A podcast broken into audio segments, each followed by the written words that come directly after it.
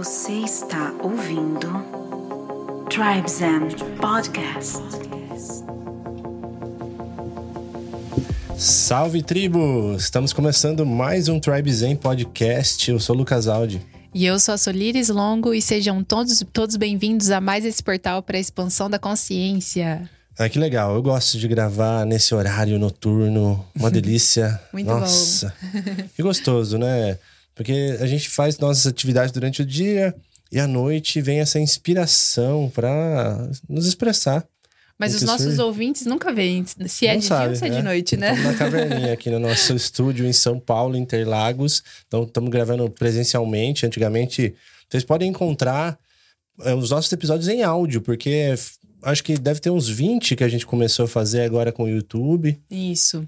E gratidão pro pessoal que nos assiste no YouTube, que nos seguem, que estão deixando comentários maravilhosos. A gente tá muito feliz com esse feedback. Isso aí, comenta lá, porque é legal esse diálogo, é muito rico. Então, tem o, o nosso, nosso questionário também dentro do Spotify e no YouTube. Então, se você não está inscrito ainda, meu, já, já se inscreve, já deixa um like nesse vídeo legal e encaminha para alguém que possa ser beneficiado com esse conhecimento. Tão legal, né? É isso. E vamos falar sobre o nosso link que a gente deixou arrumadinho para vocês ficarem por dentro de tudo que está acontecendo aqui nos nossos movimentos, né? Então, na tela você vai ver várias vezes durante o episódio aí link, links.tribezen.com.br ou através da nossa bio do Instagram também, que é só arroba tudo junto, você encontra. E lá você tem é, os eventos que a gente tá fazendo, movimentos da casa. Vai ter a imersão de fotografia na natureza agora em dezembro, certo? Isso. Em agosto, no meio de agosto, a gente abre as inscrições e já tem várias pessoas na nossa lista de interesse, na lista de espera. Então a gente tá muito feliz, vai ser muito especial. Ah, muito legal mesmo. Ainda dá tempo de você se inscrever na lista de esperas, porque aí você consegue uma condição melhor. Antes de a gente abrir o carrinho de, de inscrições, você recebe lá uma proposta mega especial para estar com a gente no fim do ano, fazendo uma imersão na natureza, fogueira, mindfulness, autoconhecimento, com a expressão da fotografia. Mas vou deixar um aviso, galera. Quando a gente fala imersão de fotografia, você não precisa ser um fotógrafo e também não precisa ter uma câmera profissional. Porque a proposta é o sentir, é, é acessar a sua essência com uma ferramenta que é a, a, a fotografia, que é tão legal para a gente conseguir colocar um, uma percepção nossa, uma história, quanta história que acontece lá, é muito. Então a, galera- a maioria da galera vai com o celular, e hoje, meu, o celular você faz fotos maravilhosas, e todas as técnicas que você também vai aprender, além das vivências, né? Porque não é um curso de fotografia. Você vai poder aplicar em qualquer câmera, em qualquer dispositivo e na vida, né? Em tudo que você aplicar criatividade, você vai levar o que você vai viver lá. É muito bom. É um espaço pra gente se conectar com a natureza dentro e fora de nós. Então vamos fazer um brinde nesse início aqui com Caruna Kombucha, nosso Saúde. parceiro. Gratidão. Saúde. Caruna Kombucha, uma kombucha especial que pode ficar fora da geladeira. Então você pode comprar sua kombucha em qualquer lugar do Brasil que vai chegar bonitinha. E para os nossos ouvintes temos cupom de desconto de 15%. O cupom é Tribe15.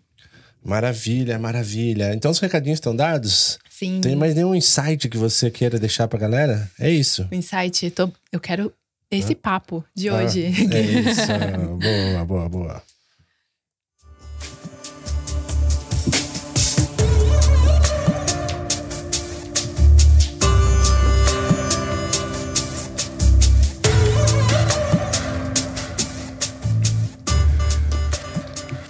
Só, a gente ficou empolgado aqui no começo, não falamos nem o título, nem a convidada. Sim, Né? vamos, Vamos- vamos lá, né? Vamos trocar uma ideia sobre diálogos que curam, um assunto extremamente profundo, muito legal e necessário, extremamente necessário que eu tô empolgado. E aí, estamos aqui com quem hoje, hein? Hoje estamos com Tânia Mujica, seja muito bem-vinda. Oh. Que honra ter você aqui Bem-vinda. para esse papo. Obrigada pelo convite. Estou muito feliz de estar aqui com vocês. Eu tenho certeza que esse papo ele já vai ser muito curador. Diálogos que curam. Isso só da gente poder trazer isso para nossa mesa já tem uma força, uma potência e gratidão por aceitar esse convite. A Sol esteve recentemente com a Tânia no evento, né? O evento era Diálogos que Curam mesmo? Qual Sim, era o evento? É? Chamava-se Diálogos que Curam e a Soul iluminou nesse espaço quanta sensibilidade para, para captar momentos tão sensíveis, Que tão legal. profundos, transformadores. Foi muito lindo. Parabéns pelo seu trabalho. Eu já fiquei muito feliz de estender essa conexão para vir aqui. Ah, que gostoso. Porque cada vez que a gente sai para o nosso servir, para quem não sabe, eu e a Sol nos especializamos em fotografia e vídeos para eventos de autoconhecimento. Porque tem toda uma, uma técnica ali, não só uma técnica, né? Um, um- uma postura e uma frequência para a gente conseguir extrair o melhor e também ter essa postura invisível, discreta, sensível dentro de eventos que acontecem muitas curas, que acontecem coisas muito particulares às vezes e tal. E então a gente se especializou e cada evento que a gente vai, a gente aprende tanto. É uma delícia. É Nossa. maravilhoso. É uma coisa bem perceptível é, é a, a presença, né? No caso, a Soul esteve conosco, estava dividido, você estava no ponto cego É, e a Soul estava nos diálogos que curam. E requer, assim, de muita presença para perceber o campo energético, né? Até onde eu vou, como vou, com que Exato. velocidade vou, eh, o movimento. Era, é, foi muito precioso. Várias vezes, é, Jess e eu, que fomos os facilitadores, comentamos sobre a sensibilidade que você trouxe. Lindo trabalho de você, sem dúvida. Em outros momentos, com certeza, vou chamá-los novamente. Gratidão. Gratidão. Quero deixar um salve para toda a egrégora do Murilo Gan e da Dani de Maria Gan. Que maravilha o trabalho que eles estão fazendo desde sempre. Estamos juntos aí. O Ponto Cego é, um- é uma imersão para líderes.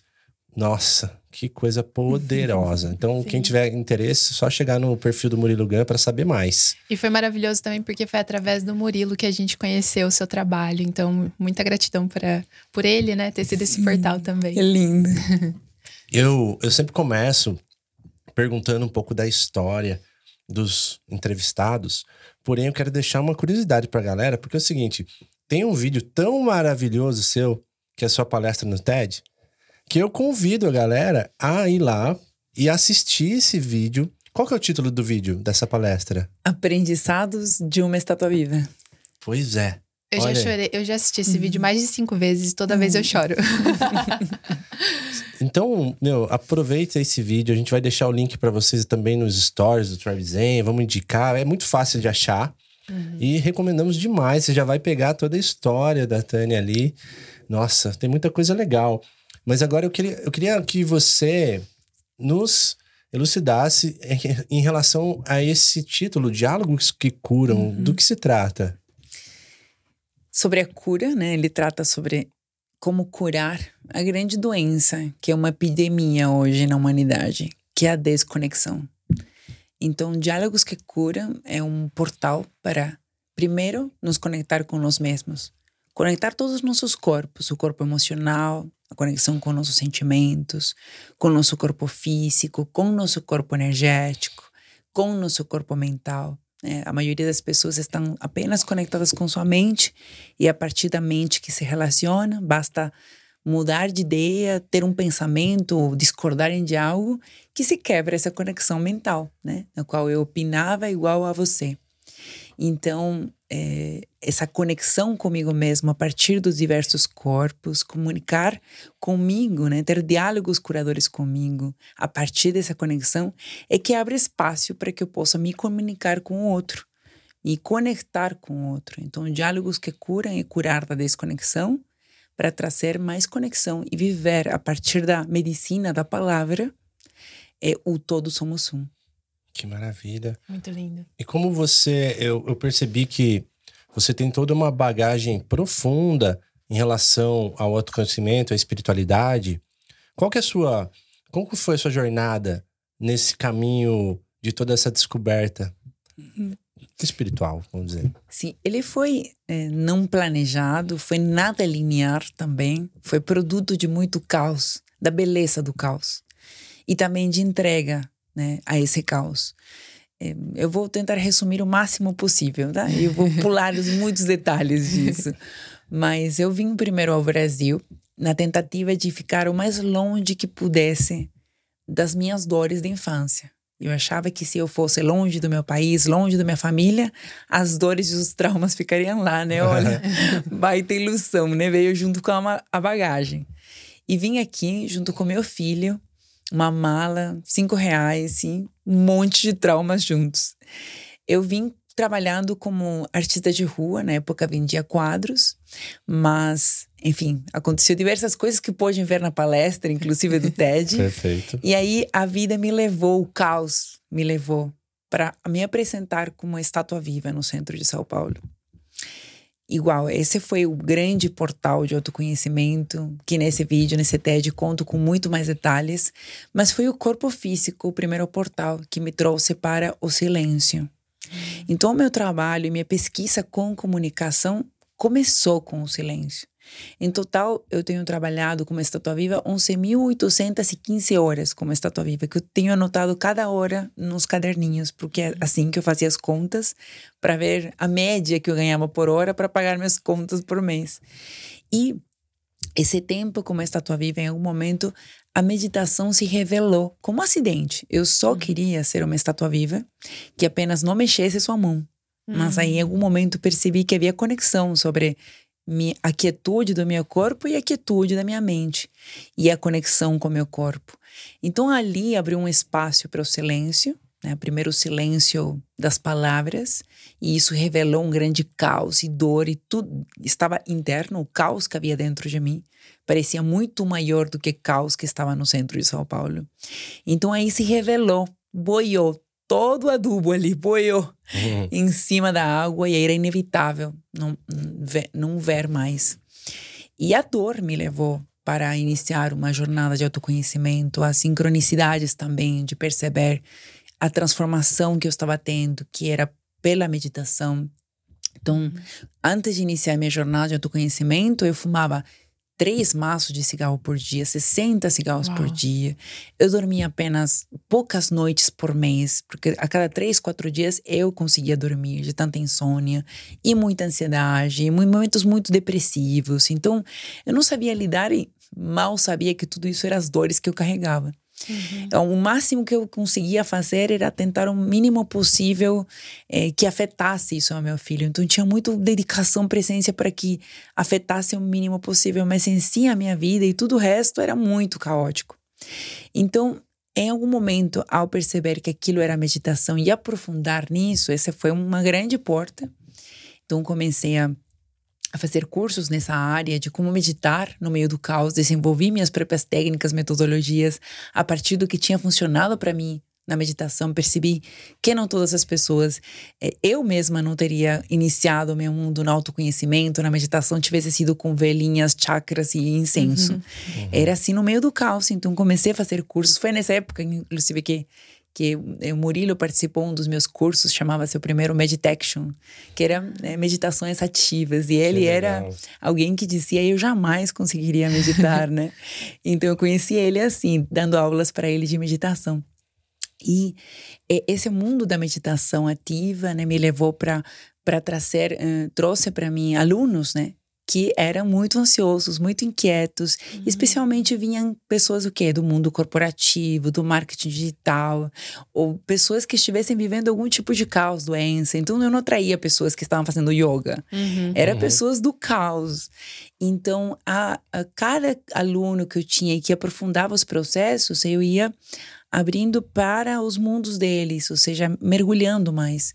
O que, que causava dor? E aí havia muita coisa em comum e que era é, a, quantas pessoas é, estavam desconectadas de si mesmas, quando estavam dificuldade de se conectarem com os outros, quantos conflitos havia. Muito do que tirava a paz eram os conflitos e os dramas que se viviam no trabalho, com os sócios, com os colegas, com a família, com os amigos, entre as comunidades, nos times. Então, os, muito do que tirava a paz era os conflitos, os dramas que estavam em volta. Então, ali se abriu uma porta muito preciosa para entender: peraí, na estátua viva eu experienciei pela primeira vez o que era conexão. E não uhum. havia nem sequer palavras. Havia apenas uma apreciação de agradecer um, por uma moeda que tinha sido colocada, olhar nos olhos de alguém e transbordar de lágrimas e não entender por quê. apenas por estar perto, por estar assim em contato com uma pessoa próxima e parece que as palavras teriam sobrado nesse momento e a magia não tivesse acontecido se não fosse porque nesse momento não havia julgamento nenhum, não conhecia hum. nenhum, nesse momento havia uma apreciação. Então isso foi isso foi a grande porta. E aí ao entender sobre os conflitos, fui mergulhando no mundo do mediação de conflitos, diálogos, comunicação, mas partindo desse lugar de onde está? Onde está a paz? Muitas vezes por trás do caos que tanto queremos evitar, dos conflitos que evitamos, uhum. está muitas vezes a paz que tanto nos procuramos. Então, ao conectar isso, a minha, a minha própria jornada de autoconhecimento, que parte de aos 18 anos eu era chamada de Tânia Boca Suja, quando de tanto palavrão que eu da, fazia e da, que falava, quando eu cheguei no Brasil e comecei a trabalhar na arte de rua, eu era conhecida como a peruana barraqueira. Então, eu era a pessoa que criava treta e anos depois era mediadora de conflitos e facilitadora de diálogos. Na minha infância, eu percebia assim o meu ser sendo fragmentado por uma comunicação violenta. Uhum. Então, ao, ao, na, na própria jornada, fazer a cura e compor e juntar as minhas partes a partir de um diálogo que cura, primeiro internamente, porque todas as vozes de infância violentas, elas tinham se tornado uma trilha sonora na minha vida que parecia a minha própria voz uhum. a observar essas vozes, essa trilha sonora e mudá-la, mudar de estação, mudar para novas vozes que faziam sentido. Eu pude ter diálogos que me conectavam, que eram muito mais amorosos comigo, para depois isso se transbordar e poder ter esse tipo de comunicação com as pessoas, para depois criar espaços seguros onde as pessoas pudessem fazer isso com elas mesmas e entre elas. Então, para mim, está muito associado a minha própria jornada de cura, de transformação uhum. para o, o, meu servir. Ele é um transforma, transbordar que me transformou e que por isso transforma as pessoas em volta. Maravilhoso. É interessante você trazer isso, porque eh, a hora que você falou que virou uma trilha sonora dentro de você, todas aquelas palavras, me veio porque às vezes eu sinto que algumas palavras me engatilham muito. Uhum. E às vezes eu sei que não é a intenção da pessoa, mas a, a palavra que foi usada me leva para algum lugar de que essa pessoa não me ama, essa pessoa tá sendo chata comigo, tá sendo agressiva. E essa, eu acho que é essa trilha sonora que você acabou de falar, que fica guardado. E, e como que a gente troca de estação? Sim. É, cada palavra tem uma frequência para para mudar de estação. Mas uhum. vou falar, por exemplo, comentar especificamente o que você trouxe agora. Você falou, tem algumas palavras que me engatilham, né? Que, que de repente pá, parece que abre a porta para um lugar que não sei uhum. qual é. Será que você não sabe qual é? Qual é o lugar que te leva? Sim, eu, eu sinto que é na relação com meu pai. Sabe? Uhum. No fundo, a gente sabe de onde é. Uhum. Então, não é com esta pessoa que está na nossa frente que engatilhou, por exemplo, sei lá, Lucas falou uma palavra. E isso acontece muito com nossos parceiros. Uhum. Eu acredito muito em algo, isto aqui é uma joia para os relacionamentos, que é, eu acredito que os casais que estão na jornada do autoconhecimento são atraídos por um match traumático. Uhum. Então, nosso, nosso, nossos traumas dão match. Por que dão match? Para que saia à luz aquilo que com tanto esforço e esmero nós tentamos colocar para dentro, esquecer, achar que ia ficar lá atrás. Do mesmo jeito que eu achei que ia ficar lá no Peru, todas as minhas dores emocionais. Uhum. Então, o meu trauma não mete com a trauma do outro. E a gente é movido por amor para apertar nossos botões. Uhum. Para que isso saia à luz. Mas por quê? Não é um sadismo do universo que fala: olha aí, vão lá, uhum. se magnetiza para se destruírem. Se não tiverem as ferramentas, os recursos internos e externos para transformar isso em uma cura, isso vai acontecer, a destruição. Uhum. E aí os casais terminam desistindo por não conseguirem dar o próximo passo. Mas o próximo passo é tornar a relação do match traumático em um match curático. O que acontece quando, por exemplo, o meu companheiro diz alguma palavra, alguma coisa que de repente me leva exatamente para esse lugar, algo que está incompleto, algo que ainda não curei e não resolvi, por exemplo, com meu pai. Eu sinto aquela, nossa, onda de energia que também uhum. a sinto. Uhum. E é, só que agora a diferença é que eu posso olhar para ele e dizer assim: ah, o que eu tô sentindo agora não é sobre você. Ah. É sobre meu pai. Eu vou cuidar disso. Obrigada. Uhum. Gente, eu quero retomar esta conversa, mas. Uhum. Mas eu preciso cuidar disso antes. Sim. E vou cuidar disso. Essas, essa, isso que emerge é uma emoção que não tem a ver com a situação do presente, tem a ver com o passado. E ela fica tentando vir à tona a energia que ficou pressa de algo que não foi expresso no passado. Não foi expresso, nesse caso, para o nosso pai. Uhum. E até não ser expresso, ele vai ficar tentando vir, porque energia não dá para ser destruída. Energia ela pode até ser comprimida e parecer que não está mais, mas ela está constantemente procurando o caminho de saída para se completar, para chegar ao lugar onde precisa chegar. Então eu não curo com meu companheiro. Eu curo isso, por exemplo, dentro de um processo de cura emocional, dentro de uma terapia. E eu trago essa distinção. Eu posso trazer. Nós temos muita energia que vem nesse momento, temos vontade de, de resolver a coisa com a pessoa que está à nossa frente. Mas você sabe uhum. que aquilo me fere, me dói. Isso não é o problema do nosso companheiro. Uhum. E podemos assim, obrigada por me lembrar que ainda tenho isto para curar. Obrigada. É muito difícil fazer isso. No começo uhum. era assim, tipo, quase colapso. Eu sei que não é, não é sobre você, é sobre meu pai. e tanta vontade de jogar. Mas é você que está agora falando aquilo para mim. Né? Hum. Mas se nossa reação é desproporcional a esse acontecimento, então, não tem a ver com a pessoa que está à frente. Uhum. Ela, afinal, inconscientemente, por amor, ela termina nos dizendo: precisa curar disto. Então, para que esta emoção, neste momento, possa se apaciguar momentaneamente, para que eu possa me manter em conexão, porque não vai ser, peraí, tenho algo para curar com meu pai, nos vemos daqui quatro meses quando termina o processo de, de cura. Não. Uhum. para que eu possa colocar isto, eu preciso criar uma relação de confiança com essas emoções. Como eu crio isso?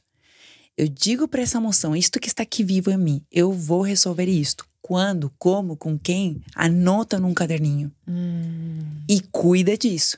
Enquanto isso estiver em processo de cura e isso não for tentar ser esquecido, ele não vem tentando atrapalhar as relações. Hum. E aqui vem uma dica assim que tô cheia de dicas sobre relacionamento porque é o mais Boa. recente que eu tenho aprendido na minha vida, né? Ótimo. Acho que a, a última área para mim mais recente da, da vida, né, nesses últimos três anos, tem sido a relação amorosa, uhum. que eu praticamente há três anos, né? Neste processo de três anos, não é há três anos, há três anos que começou mais profundamente hum. esse processo de abrir o coração, porque círculos concêntricos começou comigo, para depois com a minha família de origem, meu hum. filho, né, em volta e abrir o coração. E dentro desse processo, quando pessoas do mundo do autoconhecimento nos nos relacionamos, acreditamos que esta parceria tem muito a ver com é, ser meu parceiro também nos processos de cura emocional. É meio que óbvio que a gente entende isso, né? Uhum. Então, quando as duas pessoas estão envolvidas no autoconhecimento, então a gente se encontra as dores, a gente se ajuda, a gente tenta ser meio que terapeuta um do outro. E era assim que eu achava que tinha que ser uhum. em um casal evolutivo. Mas estava sendo muito cansativo isso.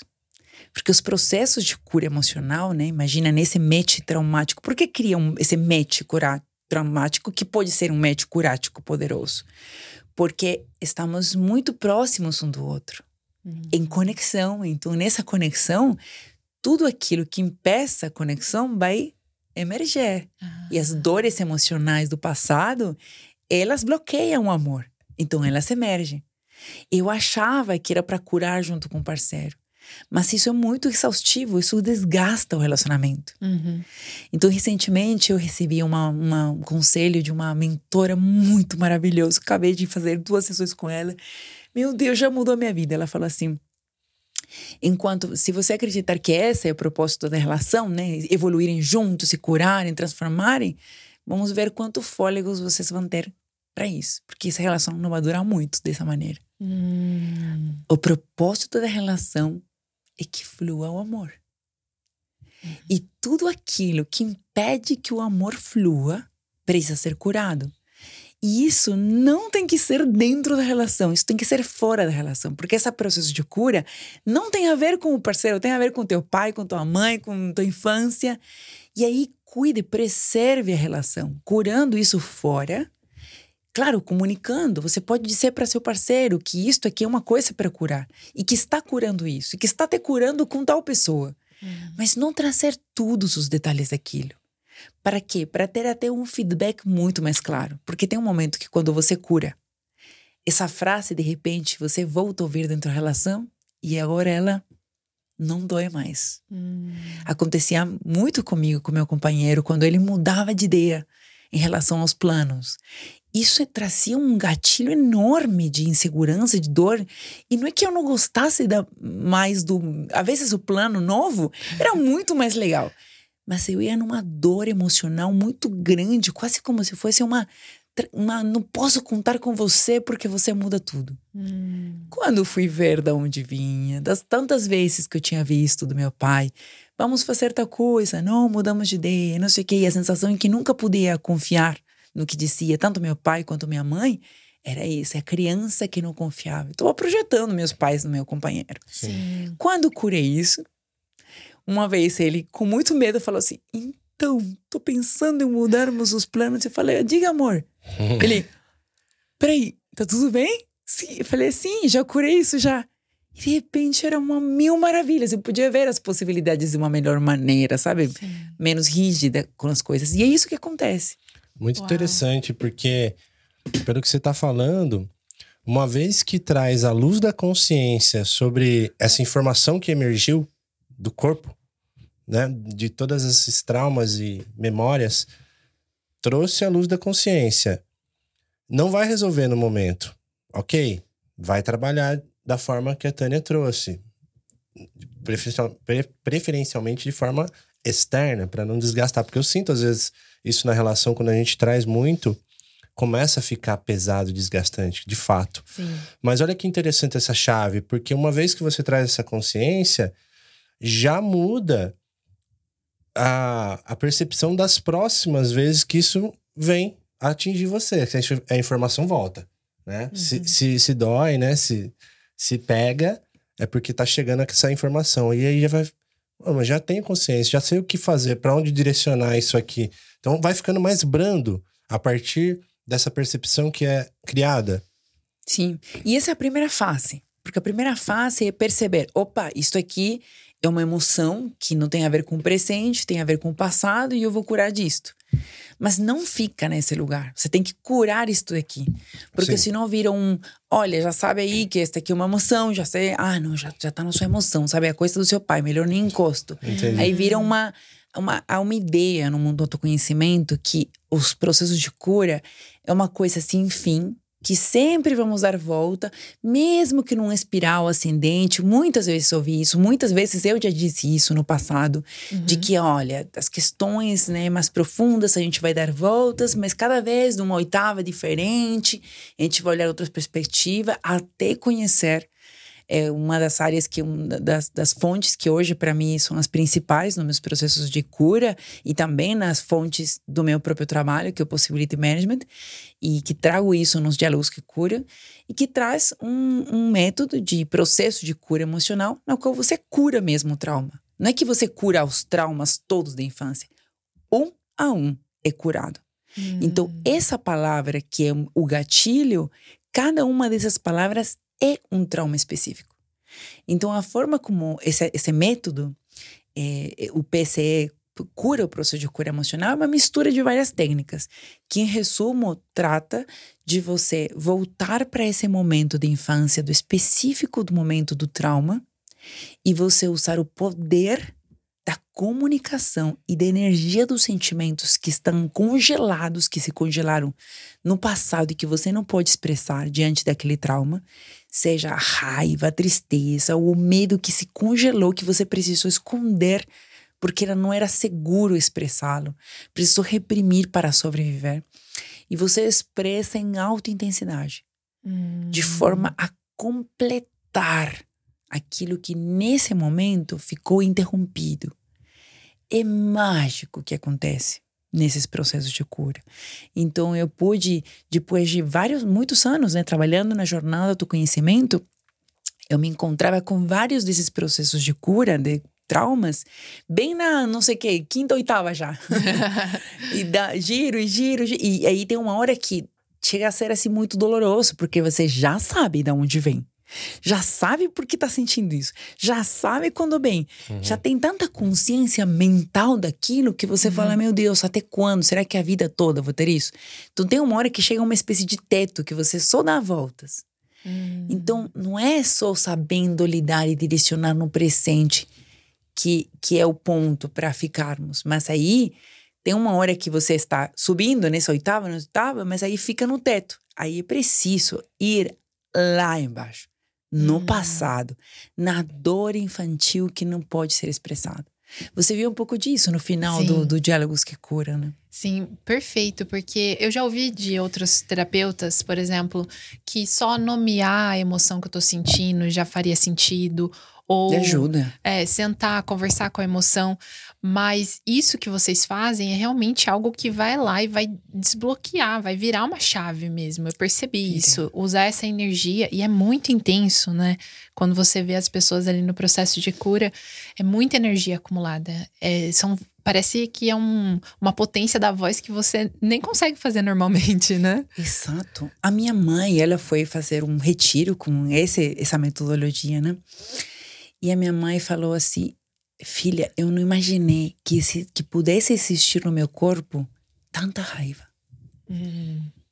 E a mesma coisa, eu, eu, a, a sensação que eu tive, assim, tanto medo. Eu lembro que um desses processos de cura, eu dei um grito, assim, de medo tão grande, tão desgarrador, que eu que parecia, não sei, uma bruxa sendo torturada, assim, uma coisa assim de, de filmes, assim, desgarrador, escalofriante. Eu falei, uau, isso existia dentro de mim. Olha só, como que fazer essas curas não vai mudar a nossa comunicação? Se tem tanta coisa travada, estagnada, bloqueada, reprimida, que uma vez que sai, de repente eu posso me relacionar de forma totalmente diferente com meus sentimentos, com a minha comunicação com as pessoas. Pessoas têm medo, né? No mundo do autoconhecimento se tem muito medo do medo, ao ponto de achar que é o contrário do amor. Isso aqui é um erro de interpretação, de que as ondas e a frequência seja bem oposta, né? Seja o- dif- muito diferente um do outro, não faz que um que seja bom e outro ruim. Uhum. Não, se- enquanto nós tememos o medo que há dentro de nós, também é todo um sinal de quanto medo reprimido eu tenho, que tenho medo de todo aquele medo que está dentro de mim, que precisa ser curado. Mas tem- veio uma, uma coisa na minha mente assim, que é o- esses gatilhos. Esses gatilhos que a Sol trouxe, né? Eu sempre penso assim, né? Quando dói o que eu recebo, doeu. Até a gente brinca de falar, se doeu da dor, é doeu ser, né? É meu mesmo. Doeu. Eu recebi a informação e isso, de alguma forma, se integrou aqui, causando essa reação. Beleza. Então, na sua percepção, um bom sinalizador seria o que nos atinge de fato no dia a dia, na rotina, no- né? A gente está convivendo, nos relacionando e algo nos incomoda. E é aí que começa a vir uma informação que, que pode ser muito útil para a gente trabalhar ela. É isso? Sim, e tem uma, uma, algumas hum, sinais que mostram com muita clareza quando se trata sobre algo do presente proporcional e algo do passado. Por exemplo, se estou falando aqui, estamos numa reunião e de repente você me corta três vezes no meio da fala. Não me deixa, não me permite concluir a fala. Não seria natural que eu sinta raiva? Uhum. E dependendo do jeito que você cortou, se foi meio agressivo, você fala, ah, tá falando bobeira e aí passou em cima, não seria natural que eu sinta bastante raiva? Sim. Então, essa raiva, proporcional ao momento, ela vem, é uma energia que é criada para ser usada para o momento presente. O que, que eu posso fazer com essa energia que foi criada nesse momento? O que poderia fazer? Comunicar pro outro. Por exemplo, que- isso me arma de coragem para dizê-lo, porque talvez, sei lá, sei lá, macho alfa da, da, da reunião, e aí todo mundo teme. E eu, eu posso temer de falar alguma coisa para ele e ainda, ainda debochar mais ainda, né? Me interromper mais. Mas essa raiva, como a raiva não nos deixa assim. Uhum. A raiva deixa. Então, veja só, essa raiva poderia vir me energizar, me empoderar para dizer: aguarda eu terminar de falar. Uhum. Me interrompeu já a terceira vez. Não vai me interromper por uma quarta. Pá, Ela é proporcional. Ela não é um gatilho, não é uma coisa para eu curar fora, não. É natural. Esse é uma, é um- meu, meu, se não são a ideia de que alguém que está na jornada do autoconhecimento não sinta raiva. Uhum. Né? Essa raiva é natural e é necessária para criar limites. Sim. Mas o que acontece se ele me corta e a forma que me corta me lembra algo lá atrás? Meu pai que dizia que mulheres não podiam falar, o que me interrompia do mesmo jeito que foi. E de repente, e aí eu digo, eu odeio esse cara. Hum. Ai, que idiota, como fez isso comigo? Eu nem, nem sequer. Ou eu posso explodir nesse momento e dizer: Para, você é um macho escroto que não sei o que. E viro louca nesse momento. Ou posso implodir por dentro e chorar e de repente não ter nem explicações. Ainda te- tentar apaciguar por fora e dizer: Não, não, não, já vai passar. Mas peraí. Né? Tá Tento- tudo bem. Tá- Não, tá tudo bem. Ou tentar falar, deixa. Ai, tô com tanta raiva daquele cara, queria que morresse, mas deixa eu respirar um pouco e meditar para ver se passa. Hum. Então, um dos sinais é desproporcional. Se é desproporcional, né? Se por alguma coisa eu chego a te odiar ou desejar a morte, é desproporcional. Uhum. Então, é o sinal. Tem. Isso aqui é uma emoção. Uma outra coisa é Uhum. se eu usei essa energia para aquele momento e, a energia, e o sentimento não passou, é uma emoção. Por exemplo, no primeiro caso que eu dei, se eu coloco limite usando essa energia proporcional, imediatamente depois disso não sinto mais raiva. Porque eu usei a energia proporcional, então essa energia foi transformada em ação e acabou. A raiva vai embora. Falei, fiz meu trabalho, querida, tchau. Beijo, até a próxima que alguém embada seus limites. Mas se a minha raiva é essa, é essa emoção do passado, então ela não acaba. Ao contrário, eu tenho mais vontade ainda, tipo, ainda bem que eu cortei, que eu disse ele na sua cara, ah, quero ver a próxima vez que ele apareça. Uhum. Aí Entendi. não tem a ver. Entra num sentimento de combate. É, e ele demora e dilata muito mais tempo. Não Hum. acaba no momento que eu uso. Uau. ele permanece. Por quê? Porque se essa energia é congelada, então é muito maior do que a situação. Então ainda resta. Então eu posso saber quando você fica com raiva pela pessoa por horas, ou Uhum. dias, ou semanas, meses, ou anos, é emoção. Uau! Nossa, isso pra mim é uma Bom virada de chave e uma excelente dica, porque, por exemplo, às vezes, alguma situação corriqueira, o Lucas faz, eu vou lá falo, lindo, ó, assim eu não gosto, isso, isso, isso. Coloquei o limite. Aí ele fala, tá bom, entendi, gratidão por me falar, vou ser melhor da próxima vez. Fechou. Aí ele, aí eu continuo, eu continuo no assunto às vezes, ou às vezes eu vejo outra coisa, é como se ligasse ali uma, uma percepção, tipo, vou encontrar outro erro. E aí eu continuo. Então, é muito quer dizer poderoso. que a emoção tá ali ainda. Isso é muito poderoso, Uau. porque é, é, é muito simples de perceber ligando essa chave. Porque é exatamente o que você falou. Por exemplo, esses dias aconteceu uma coisa aleatória. E quando eu cheguei e fiz uma comunicação, recebi o feedback, agradeci, pedi desculpa. Ó, foi mal, desculpa. Então, da próxima vez tá combinado que vai ser assim. Arro? Só que não resolveu. Então, nada. Aí, entendeu? Aqui. Esse é o sinal. Porque se, não, se você se sentir aliviado e falar, ah, que bom que você entendeu, uf, vamos, vamos seguir em frente. Nossa, é um ótimo Massa. sinalizador. Se não, se continuar a treta, continuar a perseguição. e o que fazer, por exemplo, Anis, nesse caso, quando a outra pessoa está com uma emoção? Porque nesse momento, essa pessoa que está com tanta energia, não É. adianta muito dizer, olha, isso aqui tem a ver com seu pai. É pior ainda. Foi pior ainda, né? É, é, existe um, um, mapa do problema. Eu acho maravilhoso esse mapa. Existe dentro do mapa de problema uma linha que é esse problema, e aí de repente existe o meu problema, existe o problema do outro, e pode existir uma área que não existe problema.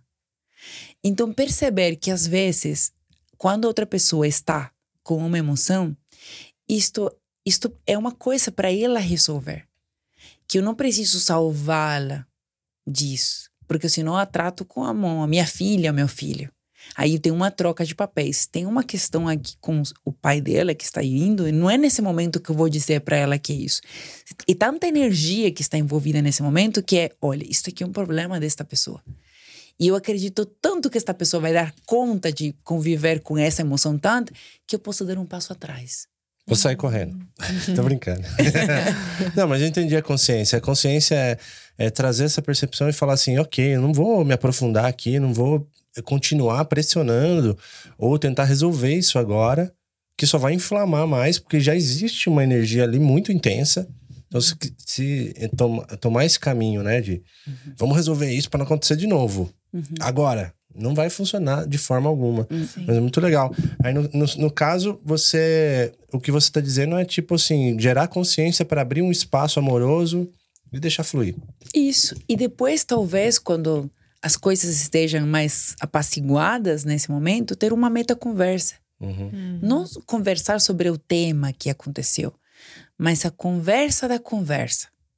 Tipo, vamos falar sobre a forma como nós conversamos e nos relacionamos, nos tratamos nesse momento. Uhum. Que, que acordos podemos fazer em momentos como esses? Então, porque eu dei um passo para trás para deixar você lidar com o que estava acontecendo com você. Como foi isso para você? Tipo, não, não sobre o tema, mas sobre trazer mais essa percepção de como nós agimos nesses momentos. É, o importantíssimo é poder entender, ao, ao ter consciência que estamos lidando com algo do passado, assumirmos responsabilidade uhum. por isto. Isto porque, assim, nossa dor de infância nada tem a ver com o nosso parceiro. Mesmo que na hora H parece que totalmente é culpa dele. Mas não tem a ver. Então, eu me responsabilizo para curar. Uhum. Fora da relação.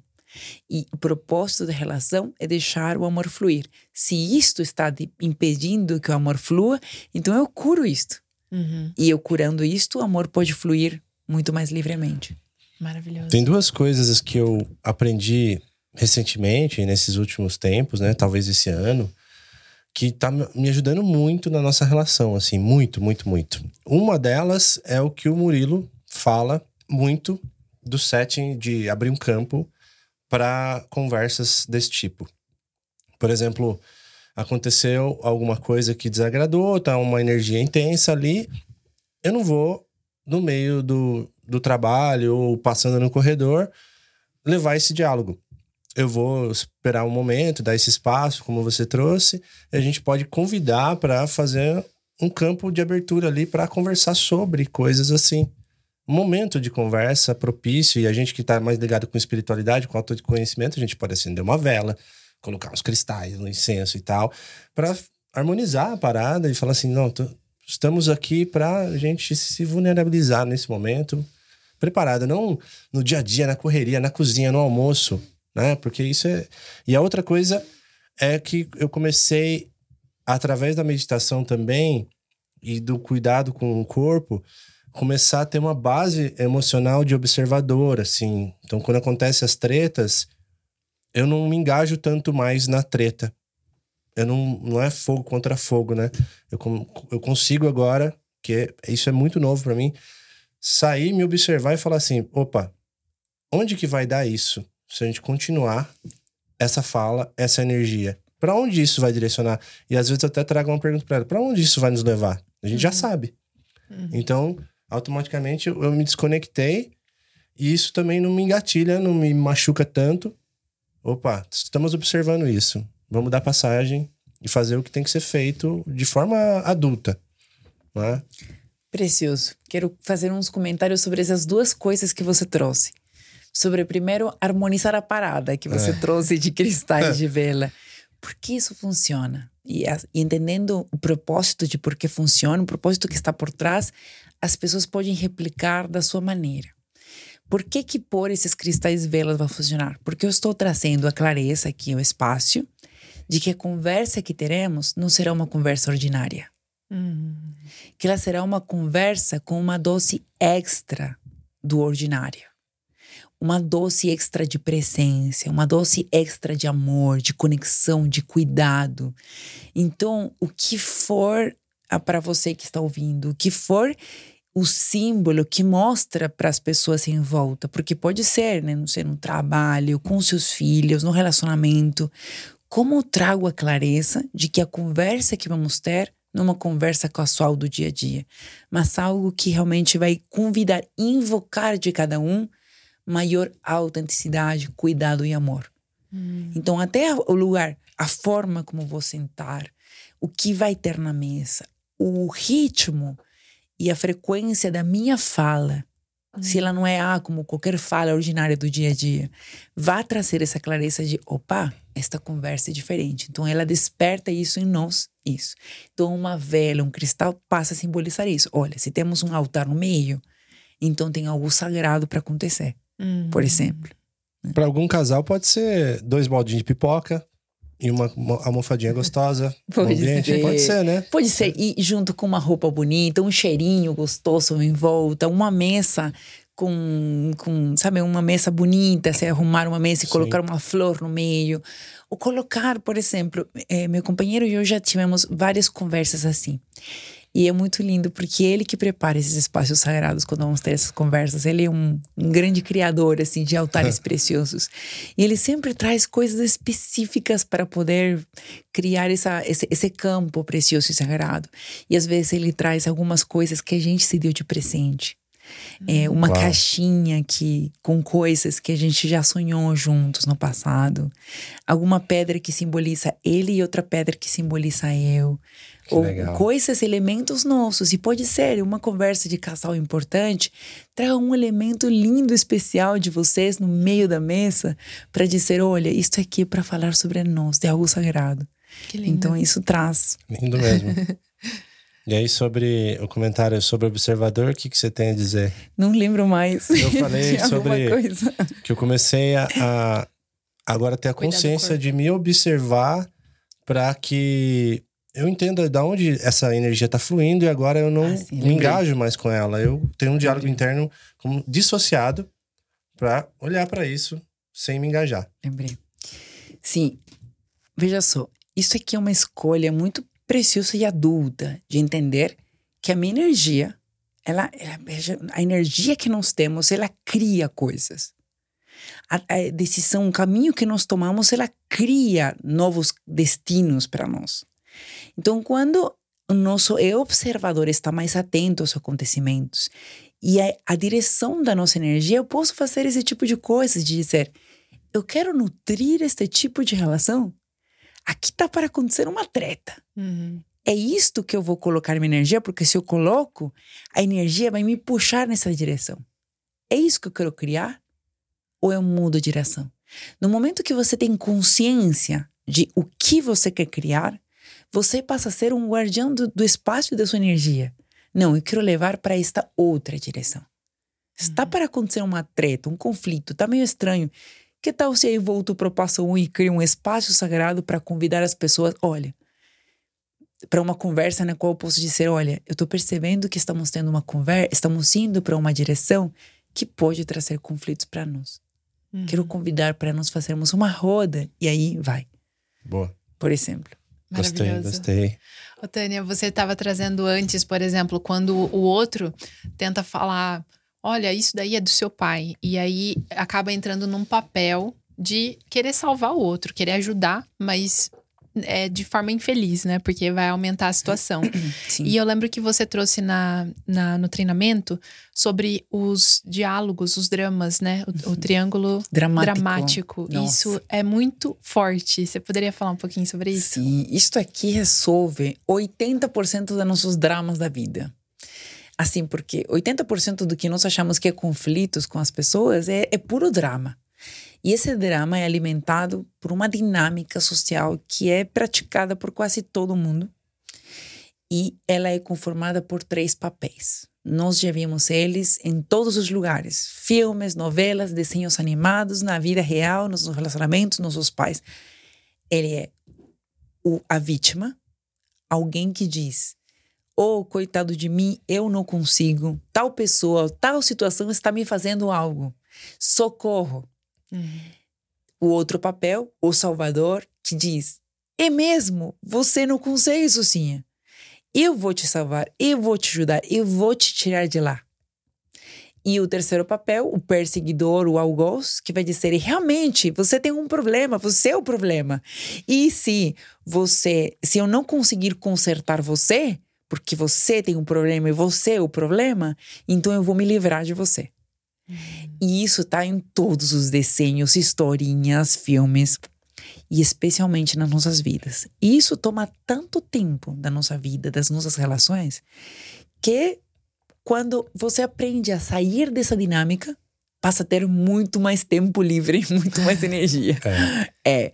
Por exemplo, nós falamos um pouco antes de, de, da gravação sobre os desafios de viver, por exemplo, em comunidade. Uhum. Ter conhecimento do triângulo dramático é preciosíssimo para poder viver em comunidade, por exemplo. Porque quanto mais próximos nós, estamos, mais fácil de acontecer esses triângulos dramáticos. Primeiro, porque ele gera uma, um tipo de conexão. Estamos conectados no drama. Uhum. Então, quando as pessoas não sabem se conectar de outra maneira, por sermos séries que, por essência, estamos e queremos estar em conexão, se nós não sabemos como criar uma conexão de ser a ser, nem que for por drama, a gente vai se conectar. Hum. Então começamos a assumir algum desses papéis. E esses papéis têm. Esse jogo tem algumas regras. Primeiro, todos estão evitando responsabilidade. A vítima diz: não é minha culpa, a culpa é este que está me fazendo alguma coisa ruim. Os, e, a, e no caso do papel da vítima, por exemplo, ele não olha para seu próprio poder. Parece, né, que nesses três papéis, o, sei lá, o perseguidor é o mais forte de todos, mas não. A, dentro do triângulo dramático, quem tem mais poder é a vítima. Hum. É a que começa jogo e faz o jogo todo de, como falam, rato e sapato? É, Gato e sapato. Gato, não era, É. não gato era e rato. rato. Por quê? Porque ele diz, porque se não tem vítima, não tem perseguidor. Ah, entendi. Se não tem Gato rato. vítima, não tem salvador. Uhum.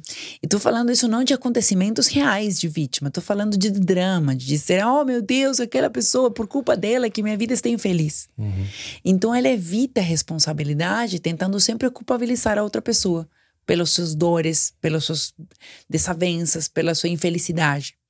E mesmo que pareça muito infeliz, ao mesmo tempo ela quer estar nesse lugar. Porque é a forma com a qual não vai se responsabilizar de nada, porque ela se sente impotente. Hum. Então ela vai dizer algo como, afinal, não, sou vítima, não tenho nada para fazer, eu sou vítima da situação. E busca aliado sempre, né? Ela vai querer dizer, oh, socorro. Ela vai dizer, oh, meu Deus, coita. não vai nem pedir ajuda. Hum. Vai contar para as pessoas os problemas. Nossa, eu tô passando por tantos problemas difíceis Só pra alguém concordar. para ver se eu Entendi. disse, eu disse que eu tô passando por problemas difíceis para que um salvador seja enganchado. Hum. Aí o salvador, esse é o convite para o salvador. Aí o salvador também evita a responsabilidade. Por quê? Porque ele não sabe lidar com o próprio desconforto de ver alguém que assume o papel de vítima sofrendo. Aí parece bonito o Salvador nos filmes, nos desenhos sempre parece que o Salvador é bonzinho. Mas veja só, o, o Salvador reforça a história de impotência da vítima. Se eu te salvo de algo, eu estou dizendo, é, eu realmente acredito que você não consegue isso sim. Uhum. Eu vou te ajudar porque sem mim, provavelmente você não consiga. Então é um lugar de superioridade, um lugar de, ai meu Deus, não quero ver você sofrendo. As pessoas até acham que isso é empatia, não tem nada a ver com empatia. Ai, que eu sinto a dor do outro. Não, é desespero de não sentir porque que acontece. A dor do outro muitas vezes desperta a nossa própria dor. E o Salvador tem muita dificuldade de lidar com seus próprios sentimentos. Por isso que está focado no outro, porque assim ele evita a responsabilidade pelo que ele está sentindo, pelos seus problemas. Não à toa, salvadores estão salvando todo mundo e, por, e eles oh, ferrados aí em muitas áreas da sua vida. Uhum. E o perseguidor que aponta, que assume um papel de juiz, de algoz, que diz que está certo, que está errado, que deveria ser diferente, sempre julgando, ele evita a responsabilidade é, trazendo é, toda a, a, a responsabilidade para a vítima, dizendo que esta, que é o, o culpado de todo o problema, está sendo alguém que precisa ser ou consertado ou retirado aí de cena. Hum. E evita a responsabilidade também de ver para os seus próprios sentimentos. É muito comum ver que a pessoa que constantemente assume o papel de perseguidor eh, passou por muitas dores na infância, nas quais ele assumiu algum. Ele esteve na, como criança um papel muito vulnerável, no qual foi muito agredido, muito humilhado. Então, quando cresce, decide: não quero mais ser eh, a vítima. Uhum. Eu não quero mais que alguém me fira. Então, o lugar mais seguro, confortável para eu estar é o lugar que fere. Eu quero ser o algoz antes de que alguém aponte o dedo para mim. É muito comum que a pessoa que mais assume esse papel é como um mecanismo de defesa. Então, evita ver muitas vezes para sua própria tristeza, para seu próprio medo, sua própria vulnerabilidade. E esses três papéis mudam constantemente de, de lugar. Essas pessoas mudam constantemente de papel. Por exemplo, se você está hum, alguém, por exemplo, vou dar um exemplo na empresa. Aí alguém, você deu, eu dei um feedback para você. Tá, eu dei um feedback para você e nesse dia eu tava meio distraída, não tive uma conversa extraordinária e de repente eu disse: Olha, meu Deus, sério que você fez essa merda? Aí eu até. Ai, depois a gente conversa. De repente, né? ah, Sei isso. Eu assumi o papel de perseguidor, né? Sério, pá, julguei. Ah. Aí de repente você. Aí você vai onde o Lucas, né? Depois volta em casa e de repente você acredita que a cliente foi uma escrota, me falou aquilo. Como que ela é possível só porque eu tinha feito aquilo? E de repente vamos imaginar, né? Nesse joguinho que você seria nesse momento a vítima. Ai, coitada de mim, acredita que ela fez isso, que não sei o quê, não consigo lidar, nanã. Aí, naturalmente, vamos pensar que ele assumiria o papel de salvador, né? Nossa, amor, sério, você dedicou tanto naquilo, Uhum. como é possível? Mas imaginando que ele não tivesse ido nesse lugar. Hum. Que ele tivesse ido no lugar de amor, mas também, né? Aquilo que. Como você fez aquilo? Você! Você que é meu companheiro! Aí ela vira perseguidor de É. você. Ah. Mas amor, eu só tô falando a verdade. Você sempre me critica quando eu digo honesta. Aí ele vira vítima. Nossa. Aí de repente eu descubro Uhum. que você tava falando mal de mim. Aí eu conto pro meu colega, acredita, só porque diz uma coisa assim, como é possível? Ela não se dá conta quanta coisa eu tô carregando em cima. Eu faço até o trabalho dela e ela ainda está Nossa, É é, uma drama dinâmica. infinito. É Uau. por isso que eu falei. No momento que você aprende como sair dos dramas, você passa a ter muito mais tempo, muito mais energia, muita disposição com a vida. E tem a ver quando você percebe, opa, tá aqui para se formar, tá se, se formar e se gerar um drama. Eu não quero colocar minha energia aqui. Eu não quero dar mais um passo nesta direção. Então, a consciência do triângulo dramático permite nos, nos permite fazer escolhas mais conscientes de como nós queremos criar conexão. Mas precisamos encontrar essas novas formas de nos conectarmos, porque senão a gente cai novamente no drama. Porque ao final, seja com drama, com choro, com gritos, estamos conectados de alguma forma. Uhum. E Sim. como ter empatia de uma forma saudável, sem esse drama e todo. todo aí. Você fala, por exemplo, para não cair no papel de salvador? Pode ser, é. Eu, Até porque no mundo do autoconhecimento isso é muito comum. Quando eu faço uma enquete para, para pessoal do autoconhecimento, é assim, tipo, 80% do pessoal assume o papel de salvador. Muitas Hum, vezes terapeutas, né, Total. vão para esse lugar de, de, de, de meio que salvar até os próprios pacientes, os próprios clientes, né? Então, como sair, por exemplo, do papel do salvador? Primeiro, a primeira coisa é entender que é uma, é uma, é uma expressão de amor empoderar a outra pessoa e perceber e percebê-la como um adulto, percebê-la como alguém capaz, que muitas vezes você quando diz não para a pessoa, você pode estar dando para ela a oportunidade de ela dar um passo sozinha.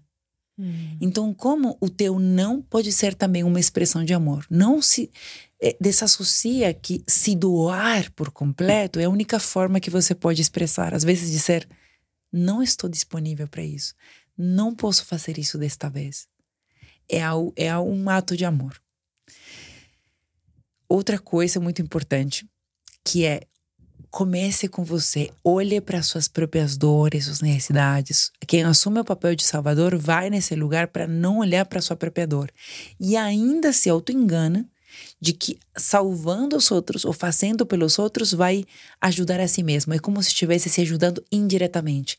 É que quando eu ajudo os que eu amo, é como se estivesse ajudando a mim mesmo. Isso é bullshit, isso é mentira. Uhum. Não, isso é uma forma de fugir de você mesmo. Me, e quando você, por exemplo, estiver outra dica, quando você estiver com outra pessoa que precisa ajuda e você realmente percebe, isso não quer dizer que você nunca mais vai ajudar alguém, Uhum. mas perceber que algumas pessoas estão estão é, nem pedindo ajuda. Às vezes o salvador ele está achando que a pessoa está pedindo ajuda porque está se queixando. E muitas pessoas que estão no papel de vítima fazem de fato isso. Queixando, queixando, esperando que alguém a salve. Por quê? O papel de vítima não quer assumir responsabilidade. Se assumisse responsabilidade e percebesse que, de fato, a partir dos seus recursos, não consegue, seus recursos internos e externos, não consegue lidar com essa situação, então ela, como adulta, vai pedir ajuda clara e explícita. Você pode me ajudar com isto, porque não estou dando conta com isto. Não só se reclamando, esperando que alguém salve. Sim. Então, que acontece? O Salvador, às vezes, né, ouve alguém reclamando, sentindo dor, e ele já está traduzindo o que a pessoa está contando para ela e que ela tem a obrigação de ajudar porque está ouvindo. Não entregue eh, ajuda, conselhos, nem nada disso que não foi solicitado. Espere a pessoa solicitar. Perfeito. Se a pessoa não pediu, você sustenta o desconforto que é testemunhar alguém com dor. Isso é empatia. Hum. Empatia é se colocar ao lado do outro e poder sustentar esse espaço que é desconfortável para ser espelho do outro nesse momento da dor. Às vezes, o que aparentemente era um problema, isso se, se resolve apenas tendo um espaço de escuta empática, na qual a pessoa pode trazer tudo que está vindo, toda a dor, toda a dor, e de repente diz: "Ah, era só isso que ela precisava, um espaço Uhum. de escuta, não alguém que lhe aconselhasse nem que a salvasse. Uhum. Perfeito. Isso Eu- é um ponto também interessante, porque conforme que você foi falando antes de chegar na escuta, isso é um pilar, eu acho muito importante para uma comunicação, para um diálogo curador, né? Muito. Qual que é o papel, assim, que você vê sobre a qualidade da minha escuta com o outro? Por exemplo, uma coisa que às vezes me incomoda no outro é que. É lógico eu tenho que falar sobre mim, mas às vezes a pessoa tá na minha frente, eu tô conversando e ela tá desviando o olhar ou ela tá segurando o celular. E aí isso já me já engatilha alguma coisa de que aquela pessoa não tá me ouvindo de verdade, só porque ela não tá trocando o olhar. E aí, como que a gente fala isso pra pessoa e coloca essa, esse limite também? Sim. Isso é mais do que um limite, é um pedido, né? Então, lembra do, do espaço extraordinário? Às vezes é isso. Se você quer uma qualidade de escuta, né, está precisando de uma qualidade de escuta maior, é, que seria ideal seria que as pessoas pudessem, soubessem como escutar. Mas nós não aprendemos, né? Na escola, nós recebíamos, nós tínhamos prova oral, não tínhamos prova de escuta. Nos empregos, era na entrevista é para falar bonito, não para escutar bonito. Então, as pessoas não sabem. Mas se eu preciso de uma escuta, então o que acontece se eu assumo responsabilidade por como eu quero ser escutada? Então eu posso desde combinar esse momento. Tem algo muito importante que eu gostaria de trazer. Eu queria trazer um outro momento porque queria mesmo é algo tão importante que eu preferi, que eu queria que fosse um outro momento que a gente pudesse estar mais tranquilos. É combinar esse momento para ter essa qualidade de atenção, porque de repente a gente quer pá, tem algo muito vivo para a gente trazer, mas nesse momento está muito vivo outra coisa para a pessoa. E aí pode ser uma postura infantil de que de repente quando está vivo em mim, que o mundo pare para me ouvir. Hum. Quando tem outra coisa que está viva para a pessoa. Então, o que acontece se eu me responsabilizo pelo espaço que eu quero que a minha fala chegue? Então, eu posso combinar. Eu posso criar esse espaço extraordinário para mostrar que é um momento diferente. Eu posso pedir antecipadamente de que, olha, eu vou dizer algo importante para mim que é muito difícil. E eu eu preciso saber assim, ter, todo meu ser precisa de que você esteja presente para isso. Então, eu queria pedir se nesse momento podíamos deixar nossos celulares no silencioso, longe do espaço para, sabe, imagina se eu pedisse isso. Uhum. Aí se eu peço isso, possíveis dramas, eles somem. Porque se eu não pedir isso, é muito fácil de cair no lugar de vítima outro não me ouve, outro tá fazendo isso, outro não. Mas se eu me responsabilizo por isso, eu digo, o que eu vou fazer para ter a qualidade de escuta que eu quero? Então, mais ou menos seria uma das dicas. Né? Sim, né? e solta, né? Solta o controle, porque não dá para exigir que o outro esteja na, na mesma sintonia naquele momento, né? Você faz o comando, faz o pedido amoroso e solta. Porque Isso. a partir daí não há, não há mais o que pode ser é. feito, é. né? É. E se talvez é um outro espaço de escuta que precisa antes disso, se aquilo, por exemplo, for. Se você percebe que mesmo assim não foi suficiente. Às vezes as pessoas associam de não me escutou pelo fato de não concordou. Hum. Tipo, se tivesse me escutado mesmo, entenderia e pensaria igual. Às vezes vem isso, né? Que tal se tem um outro olhar externo? Um terapeuta, um outro amigo, eu trago outro amigo que não vai com certeza concordar comigo só para simpatizar, mas que eu posso dizer para um outro amigo, vou trazer para você uma perspectiva, mas quero que seja muito sincero sobre se isto aqui está misturado com dores minhas. Uhum. É, no, no Diálogos que Curam, algumas pessoas representaram outras pessoas, né? Algumas pessoas tinham uma conversa para ter com seu chefe, com sua mãe, com seu companheiro. E aí a, o amigo representava, tá? Eu vou ser essa pessoa. Fala comigo do mesmo jeito que você falaria. E eu vou estar aqui presente. Genial. Eu te digo. Eu te digo depois disso se tem algo a mais que estava ali. Aí, me ouvindo, né? Primeiro eu vou ter me escutando falar. Aí já posso entender com mais clareza o que eu quero dizer. Genial. Hum. Adorei isso. Nossa, é, é, importante, porque realmente, às vezes, a, a gente tem esse diálogo, por exemplo, eu trago algum ponto, porque eu sinto que durante muito tempo da minha vida eu acabava concordando com o outro para evitar conflito. Só que entrou numa fase de tipo, agora eu, eu, vou, eu vou bancar a minha verdade. Só que muitas vezes, quando eu banco a minha verdade, conflita com a verdade do outro. E aí a gente sempre fala, a gente tem que criar um terceiro ponto. Só que dos dois, às vezes, a gente não consegue chegar nesse terceiro ponto. E essa dica que você trouxe é muito valiosa, de levar num lugar imparcial para outra pessoa, né? Sim, sim. Adoro. Achei muito bom também. Sim.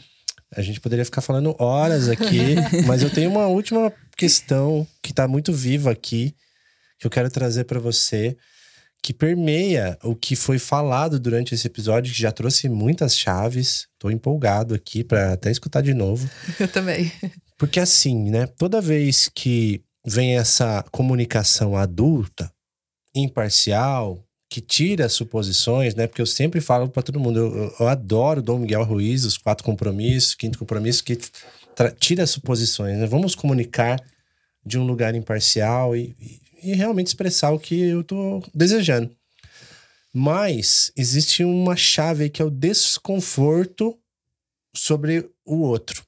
Então eu percebo que a comunicação muitas vezes ela, ela tem um desafio para quem emana que é bancar, como a Sol falou, porque muitas vezes você faz o pedido, mas vai desconfortar o outro, porque cada um tem suas dores, tem seus traumas, suas feridas abertas e tal, mas não há outro caminho, não dá para fingir. Não dá para esconder e sair, deixar, não, deixa, vai. Se eu falar, a pessoa vai ficar doída. Eu queria saber sua percepção com isso. Como que a gente pode, de fato, trazer isso sem nos preocupar tanto com essas feridas abertas de, de quem está ao nosso redor? É. E é natural que isto seja uma pergunta assim muito grande para a maioria das pessoas, porque poxa, com as pessoas que eu amo, eu não quero que que sofram. Então é meio que natural que a gente é, previsto que a gente às vezes opte por evitar conversas difíceis de forma a não fazer sofrer as pessoas que nós amamos. Mas tem uma distinção entre ferir o outro e evitar que o outro sinta dor. Perfeito, perfeito. Então, uma coisa é julgá-lo, o julgamento fere.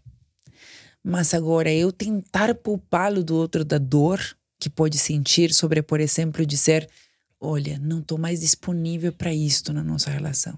Esta, esta questão, isto aqui não dá mais para mim, não posso mais dizer sim para esta questão, por exemplo. Pode trazer uma enorme dor para outra pessoa. Mas isso também é um presente um presente para você, um presente para outra pessoa. Porque, por exemplo, se não for trazido isso, mágoas vão crescendo cada vez que um limite é ultrapassado. Colocar o limite para algumas pessoas é extremamente doloroso. Eu tenho, tem algumas pessoas que têm a ideia, a, a, crença de que porque trabalho com diálogos que curam, pode ter a, a, crença de que eu vou falar fofinhamente a vida toda. E não tem uhum. nada a ver. Diálogos que curam também tem a ver com colocar um limite claro e dizer não estou disponível para criar uma amizade com você neste momento. E eu fiz isso um, um tempo atrás com uma pessoa e essa pessoa sentiu muita dor. E, e eu não estava disponível mesmo para essa amizade devido às dinâmicas que se geravam cada vez que nos aproximávamos. Uhum. Como você pode falar com diálogos que curam? Estou trazendo um presente para nós, estou sendo para você muito autêntica. Do que ao invés de te evitar ou contar histórias e, e coisas de por que estou ocupada, eu falei, não estou disponível para criar uma mensagem, para alimentar nossa mensagem neste momento. Isto é, isso foi muito doloroso para a pessoa, porque foi um feedback claro. Essa pessoa estava criando muito drama assim, em volta da nossa relação, da, da amizade, com muitas exigências. E eu não estava disponível para isso. Eu estava consumindo muita energia. Então, eu trouxe que não. E isso, isso foi um portal de, de dor para a pessoa. Uhum. E ao mesmo tempo um grande feedback. Porque não estava percebendo, porque várias pessoas já estavam evitando. Uhum. Mas ninguém estava dizendo por quê. Então foi muito dolorido. Mas foi um mega portal de cura. Um tempo depois, encontrei a pessoa dentro de um curso e a dor a levou a ir muito fundo no seu processo de autoconhecimento. E pudemos nos reconectar, inclusive, nesse curso. Era um outro momento, mas essa dor foi importante para esta pessoa. Eu não tenho como me responsabilizar pela dor do outro. Isso é uma chave poderosa, hein, galera, que vocês estão escutando, porque esse desconforto, primeiro que tem um um trabalho interno da gente mesmo bancar nossa verdade com amorosidade, né? Com, lógico, comunicando de uma forma correta, de uma forma sensível. Mas o que tem que ser dito, tem que ser dito. A gente não é responsável pelo sentimento do outro. Se é preciso comunicar, porque a gente vive em coletivo também. Então, muitas vezes, por exemplo, coisas bobas, assim, tipo assim, ó, você vê uma coisa que tá sujo todo dia. Você fala, poxa, ô fulano, eu gostaria que quando utilizar isso aqui, fosse limpo depois da utilização. Às vezes pode acontecer de alguém falar: nossa, mas tá me perseguindo, ou nossa, tá me achando que eu sou sujo, ou é que a culpa é minha. Pode passar mil narrativas no outro. Mas não, não tem o que a gente fazer e se responsabilizar e se preocupar. Não, a gente tem uma mensagem clara e é isso. Solta, deixa acontecer o movimento porque é um presente, como você está falando, né? Isso, quando a gente vê com esse, com esse olhar que você está entregando um presente, um feedback que vai realmente trazer essa consciência para a pessoa, uhum. poxa, meu. E honesto, legal. né? Porque honesto. se você estava prestes a fingir de louco para não, sabe? É. Pra evitar a conversa, para ou mandando indireta, sabe? Não ia ter a conversa direta, mas falasse, opa, gente, acho que alguém deixou sujo de novo. É, tipo, você sabe, você sabe que foi, pode ter a conversa direta, mas, gente, de novo mesmo, né? sabe? Pra, é. A gente acha que a gente está evitando, mas aí essa energia criada para essa conversa, ela termina vazando pelos lados e cria um Total. clima. Nosso corpo energético Total. percebe quando está acontecendo Ixi. alguma coisa, tipo, Ixi, alguma coisa está acontecendo. Só que ninguém sabe exatamente o que. Então, cada um preenche com sua criatividade. Então, aí os dramas podem ser muito maiores. Imagina É assim, por exemplo, morando em coletivo, e muitas pessoas vivem em coletivo ou desejam morar em coletivo. Imagina se em casos como esse de bagunça, de limpeza recorrente, eu pudesse falar diretamente com a pessoa e dizer: eu não quero que a maior parte das nossas interações tenha a ver sobre deixar limpo a pia.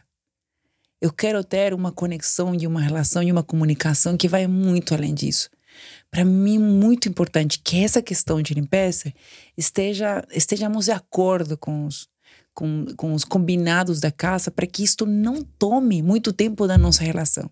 Porque eu me importo na nossa amizade, na nossa conexão e eu quero que no nosso coletivo este tema ocupe o mínimo tempo possível. Maravilhoso. Uau, que maravilha. Que Nossa, chave. Muito bom. adorei, que maravilha. Puxa. Nossa, eu ficaria fazendo várias perguntas aqui.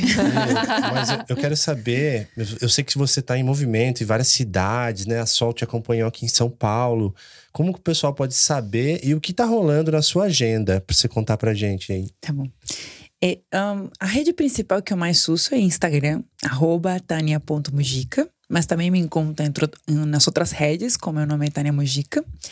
E meu trabalho principal está sendo no, no mundo das empresas. Agora acabei de fazer uma imersão de dois dias, né, um treinamento de dois dias de diálogos que curam.